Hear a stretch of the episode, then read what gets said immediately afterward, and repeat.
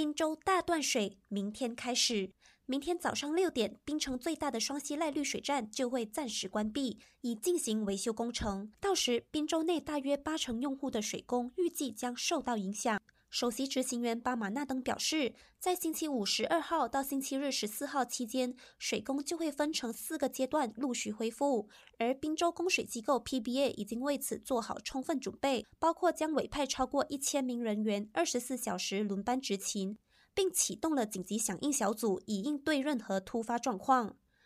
巴马纳登说：“有任何疑问的民众，欢迎拨打 PBA 二十四小时呼叫中心电话号码零四二五五八二五五，寻求协助。PBA 也会每天在官方面子书更新水工恢复情况，让民众掌握最新消息。”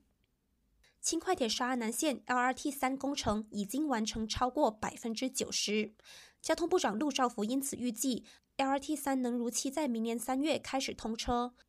至于政府在二零二四年财政预算案中宣布重启的五个 LRT 三车站建设工程，则预计会在三年后完工。另一方面，陆兆福说，政府今年已经立下目标，已将 Rapid KL 旗下的巴士数量从前年的六百多辆增加到一千多辆。此外，陆兆福透露，政府今年也将继续推行和扩大巴士专用车道，以改善我国公共巴士服务。而如果其他交通工具滥用巴士专用车道的问题持续，他将不再继续透过软性宣导，而是会改以强硬的态度解决这个问题。感谢收听，我是基尼。